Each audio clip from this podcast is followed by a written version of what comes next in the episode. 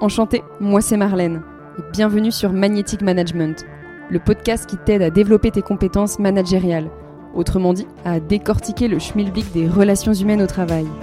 Alors si tu as des gens sous ton aile ou que c'est ton ambition, ta curiosité sera nourrie.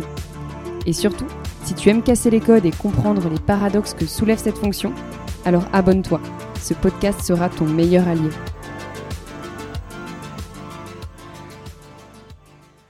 Cet épisode est un extrait du podcast enregistré avec Adrien Champroux.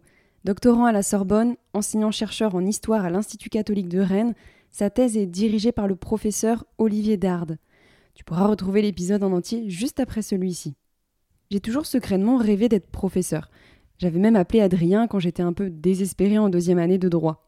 Et même si pour le coup aujourd'hui je ne suis pas enseignante, je transmets à ma façon et je reste persuadée que l'enseignement est l'une des clés pour grandir soi, en même temps que faire grandir les autres. Et c'est pour ça que j'ai voulu faire ce parallèle entre l'enseignement et le management, parce que la capacité à transmettre est fortement présente dans les deux.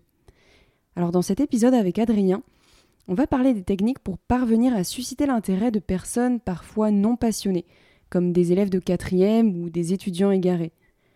De la juste posture à adopter, entre savoir rigoler avec ses élèves mais aussi se faire entendre, on abordera aussi les limites de l'intelligence collective. Quand on arrive à plus de 90 étudiants, c'est plus compliqué. Et aussi et surtout, Adrien lève ce tabou des souffrances que vivent certains professeurs liées aux difficultés de la gestion de classe. Soyez passionné. Parce que si vous êtes passionné, vous allez transmettre d'une telle belle manière, avec de l'émotion, ce que vous aimez. Euh, vous allez pouvoir ouvrir le champ des possibles en étant passionné parce que vous allez attirer l'attention. Il y a des élèves, des étudiants qui vont vouloir peut-être faire votre métier ou aller vers le domaine de recherche que vous faites.